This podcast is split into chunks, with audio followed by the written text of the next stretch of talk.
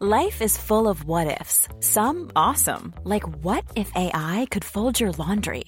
And some, well, less awesome, like what if you have unexpected medical costs?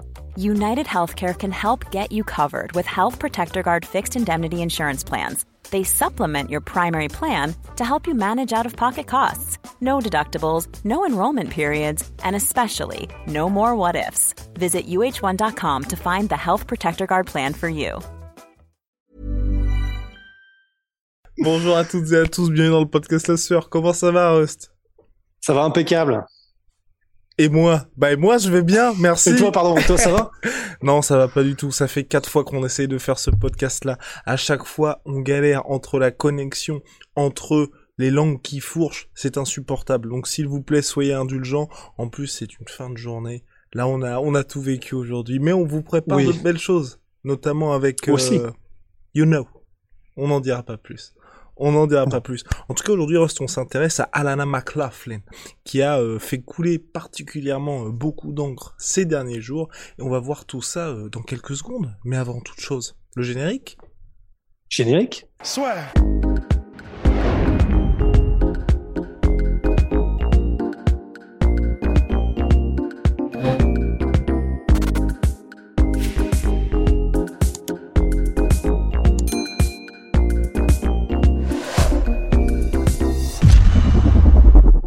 Donc oui, Alana McLaughlin, combattante transgenre, qui donc a fait beaucoup parler ces derniers jours. Vous avez été très très très nombreux à nous demander notre avis sur la question et donc euh, Ross va vous déjà vous parler des faits et puis aussi euh, vous faire un petit euh, un petit historique des combattantes transgenres qui ont fait la passerelle vers le MMA. Donc, Alana McLaughlin, c'est une femme transgenre qui a fait sa transition il y a quelques années. Elle était un homme et elle est devenue une femme par un traitement hormonal. Et aujourd'hui, elle combat en MMA. Et en fait, tout le débat, c'est autour de euh, bah, qu'est-ce qu'en pensent les gens? Est-ce que, est-ce que les gens pensent que c'est euh, une bonne chose, une mauvaise chose, etc. Et donc, évidemment, ça part de tous les côtés parce que c'est un sujet qui fait énormément réagir. Surtout parce qu'en fait, des photos qui sont parues de euh, à quoi elle ressemblait avant quand c'était un homme. En plus, c'était quelqu'un qui faisait partie des forces spéciales, donc quelqu'un qui était extrêmement musculeux, etc. avant sa transition. Et donc toute la question, c'est de savoir est-ce que cette personne-là, Alana McLaughlin, a des avantages en étant en, ayant été un homme euh, qui a passé sa phase de puberté et fait sa transition ensuite par rapport à des femmes euh, qui sont nées femmes. Et on avait déjà eu un exemple comme celui-là, et même à l'époque, ça avait, donc c'était en 2014, et ça avait fait couler énormément d'encre, même à ce moment-là. C'était le cas Fallon Fox. Donc, euh, en gros, Alana McLaughlin, c'est un peu euh, le, le- en 2021, mais une redite de tout ce qui s'était déjà passé il y a, euh, bah, il y a presque, il y a, il y a sept ans, quoi. Et euh, Fallon Fox, c'était exactement le, le même cas de figure. C'était un homme qui avait fait sa transition vers euh, vers la catégorie féminine euh, pour le mix martial arts, du coup, et qui était devenue une femme euh, même dans le civil. Et, euh, et pareil, ça avait généré énormément de réactions de tous les côtés pour les pros, pour les contres, etc., pour savoir est-ce que c'est une bonne chose ou une mauvaise chose. Et euh, ben, du coup, nous, ce qu'on va faire, c'est tout simplement analyser à partir d'articles et de revues scientifiques euh, pour établir un petit peu quels sont les ce qu'on sait sur le sujet, pour établir de potentiels avantages qu'aurait une euh, femme transgenre, donc qui est un, qui était un homme avant, qui a fait sa transition par un traitement hormonal et qui est une femme désormais et qui combat parce que c'est du MMA, mais on pourrait aussi parler des autres disciplines, qui fait du sport avec les femmes. Donc on va se baser uniquement sur euh, des articles qu'on mettra en description. Et, aussi, euh, pour ajouter à ce qu'a dit Rust, on a eu énormément de messages parce qu'elle affrontait une Française à combattre MMA, donc euh, Anna McLaughlin, et c'est pour ça aussi, je pense, à mon avis, qu'on a reçu pas mal de messages euh, la concernant. Donc c'est parti, Rust, pour, bah, pour toutes ces raisons qui font aussi qui, à mon avis, moi, ajoute au fait que ça fasse pas mal parler.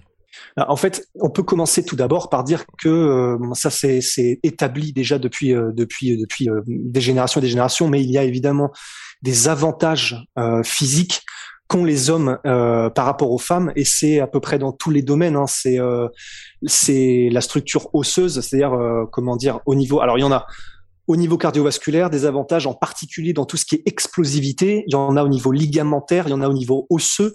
Euh, il y en a au niveau euh, également au niveau de la structure du squelette, parce que les hommes ont un pelvis qui est euh, fait d'une manière totalement différente de celui de la femme, qui doit pouvoir laisser passer l'enfant.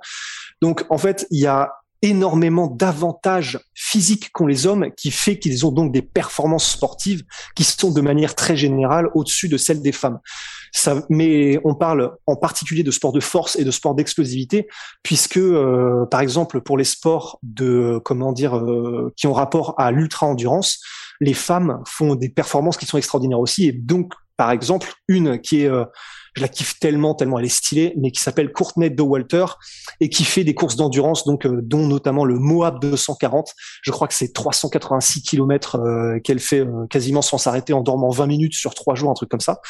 Mais voilà, pour ce qui est des sports, pour ce qui sont des sports de force qui requièrent la force et ou de l'explosivité, donc dans notre cas les sports de combat, il semble euh, en citant les articles qu'on mettra en description, qu'il y ait un clair avantage, même pour une femme transgenre par rapport aux femmes nées femmes euh, biologiquement. Et euh, il y a des avantages comment dire, qui sont, on a parlé de la structure du, du corps, la structure osseuse, bah déjà au niveau de la longueur des os, au niveau de la densité osseuse également, au niveau de la structure pelvienne, donc on l'a dit. Et ça, ce sont des facteurs qui font, par exemple, pour la longueur des os, ça se joue vraiment au millimètre, hein, mais c'est, on parle de, de, bras de levier en fait. Et plus tu as un levier, plus tu as du levier, plus ça te permet d'avoir, comment dire, des des mouvements qui sont qui sont qui sont performants quoi. Euh, et puis pour la structure pelvienne, c'est pareil au niveau du coup de la de tout ce qui est les mouvements d'explosivité, euh, d'extension, de course, euh, enfin n'importe n'importe lequel en fait et euh, surtout tous les articles qu'on a lus et qu'on a rassemblés sur le sujet, surtout ce qu'ils mettaient en avant, c'était le fait que pour des hommes qui font la transition vers femme via un traitement hormonal, ils conservent énormément d'avantages qui sont euh, qui restent très très substantiels par rapport, par exemple, donc un aux femmes et même aux femmes qui elles-mêmes font un traitement hormonal pour devenir des hommes. Donc les euh, les, les les transgenres hommes. Et donc, ce que ces articles mettaient en, mettaient en avant, c'est donc ça, en fait. C'est que même après ayant subi un traitement hormonal, donc typiquement une suppression de la testostérone, en fait, les athlètes, euh, et non, justement, très important, ça a été pas fait sur des athlètes, ça a été fait sur des gens qui ne pratiquaient pas forcément de mmh. sport euh, à très haute fréquence.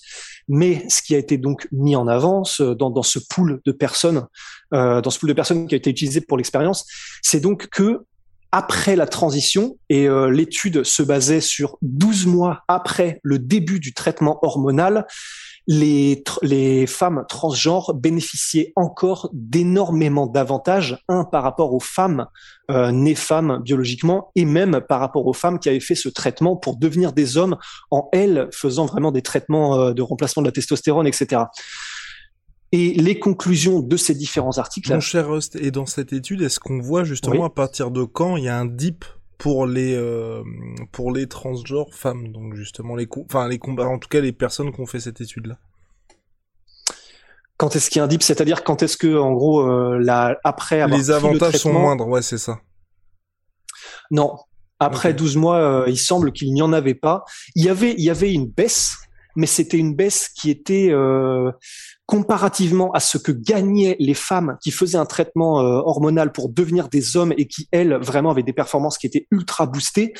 Les hommes qui devenaient des femmes, en revanche, les comment dire, le gap était beaucoup plus fin. Donc, et c'est ce que disait l'expérience aussi, c'est donc ça n'est pas forcément concluant sur les années et les années qui suivront, mais en tout cas sur 12 mois après le début du traitement, c'était clair pour ceux qui établissaient cette étude que euh, les comment dire bah, du coup les femmes transgenres conservaient euh, beaucoup des caractéristiques physiques qui font qu'elles auraient euh, dans la comment dire si elles se lançaient dans une activité athlétique, mhm. elles conserveraient des énormes avantages comparés aux femmes nées femmes biologiquement ou aux et même c'est ce que disait l'article aussi par rapport aux, aux femmes qui deviendraient hommes par ce traitement hormonal. Voilà, je pense que je pense que c'est relativement clair. Complètement. Et on sait pour Alana McLaughlin quand s'est passé justement la transition d'homme à femme? J'ai pas, non, alors je, ne sais pas quand est-ce qu'elle l'a fait exactement? Ce que je sais, c'est que par exemple le Comité olympique euh, exige que la transition ait été faite quatre ans avant de, comment dire, quatre ans avant de d'être en compétition? Ouais, c'est ça. Euh, mais pour Alana McLaughlin, je n'ai pas exactement la date de sa transition. Ok. Ouais. Mais donc voilà, voilà où on en est, euh, voilà où on en est en tout cas par rapport à Alana McLaughlin et aux avantages dont elle bénéficie euh, encore probablement par rapport aux femmes biologiquement nées. Malheureusement, oui, nous n'avons pas les informations concernant euh, le moment où euh, Alana McLaughlin, est donc devenue euh, devenue femme, donc on pourra pas malheureusement vous les apporter. On a vu ESPN, on a eu tous les articles un petit peu qui se passaient. Ce qui est intéressant aussi, c'est qu'il y a eu de l'autre côté justement un boxeur qui lui a fait justement sa transition de femme à homme donc, et qui a enregistré une première victoire sur le territoire américain en boxe anglaise chez les pros. Donc c'était Patricio Manuel qui est devenu le premier homme transgenre à s'imposer en boxe anglaise et c'était face à Hugo Aguilar. Voilà. Et, ce qui est intéressant de noter, et ce qui est intéressant de noter aussi, c'est que pour les Jeux Olympiques, les comment dire, le Comité olympique n'a imposé aucune restriction pour les hommes transgenres, c'est-à-dire des femmes, des, des, des, gens qui étaient des femmes et qui sont devenus hommes ensuite. Eh ben, pour eux, il n'y a aucune restriction. Ils peuvent compétitionner dans les disciplines hommes, mais en revanche, qu'ils ont mis un seuil de testostérone, de taux de testostérone à ne pas dépasser euh, pour les femmes transgenres. Donc euh, déjà, le comité olympique eux-mêmes font une différenciation entre les hommes transgenres et les femmes transgenres euh, dans, enfin, au sein de leur compétition. Et le fait que là aujourd'hui on en parle et qu'il y ait autant de réactions, vraiment parce qu'on s'attendait pas à recevoir des messages, c'était surtout sur Twitter et Instagram. C'est, je pense aussi, c'est que c'est la première à combattre sur le territoire américain après Fallon Fox. Donc c'était, comme l'a dit Rust, en 2013-2014, Fallon Fox qui elle-même était euh, eh bien Cage Side lors du combat de, de combatté américain, enfin pas américain mais de l'organisation combatté ce week-end. Donc euh, je pense que c'est aussi ce qui fait que euh, ça marque assez les esprits, c'est que ce soit assez rare et euh, comme à l'époque de Fallon Fox, la question qui se pose aujourd'hui, c'est est-ce qu'il va y en avoir un petit peu plus qui vont arriver ou là il pourrait y avoir des on va dire, ou à un niveau plus élevé aussi. Donc là que les organisations prennent des décisions, mais pour l'instant, en tout cas, ça reste un cas isolé à Lana McLaughlin. Donc en conclusion de ce podcast, mon cher Ross, que pouvons-nous dire?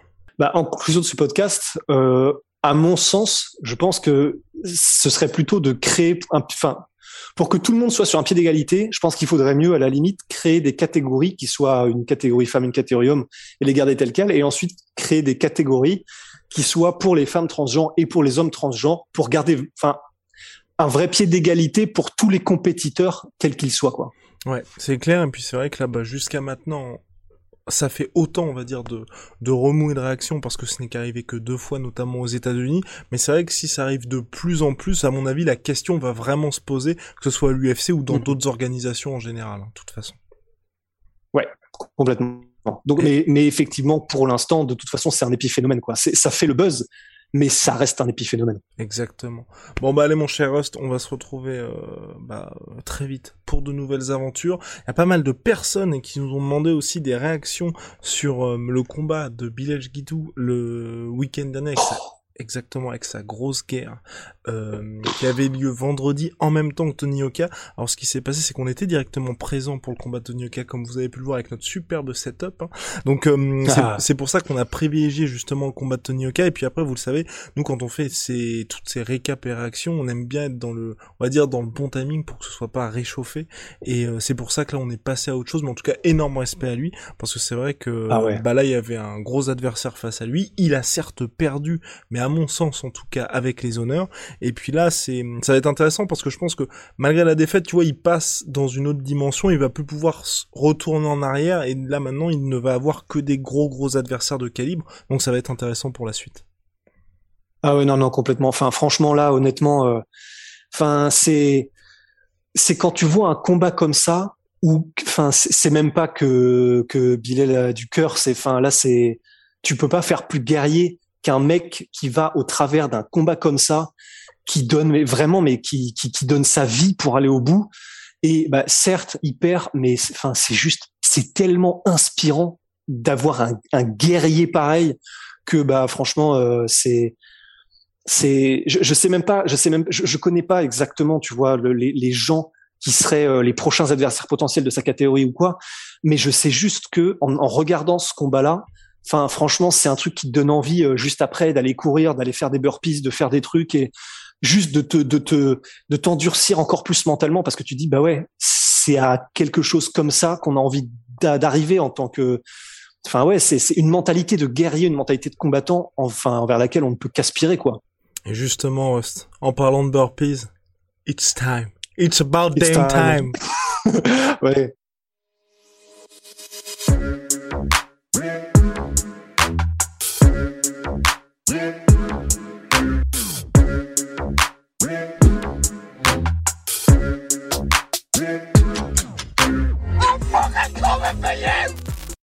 Et voilà, c'est la fin de votre épisode du podcast La Sœur. Si ça vous a plu, n'hésitez pas à nous mettre les 5 étoiles sur Apple Podcast ou sur Spotify. Vous pouvez aussi nous laisser un petit commentaire, ça nous aidera beaucoup.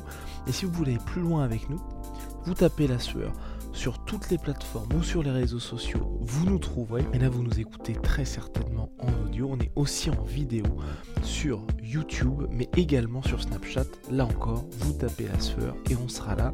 Merci de votre fidélité et à très vite pour de nouvelles aventures.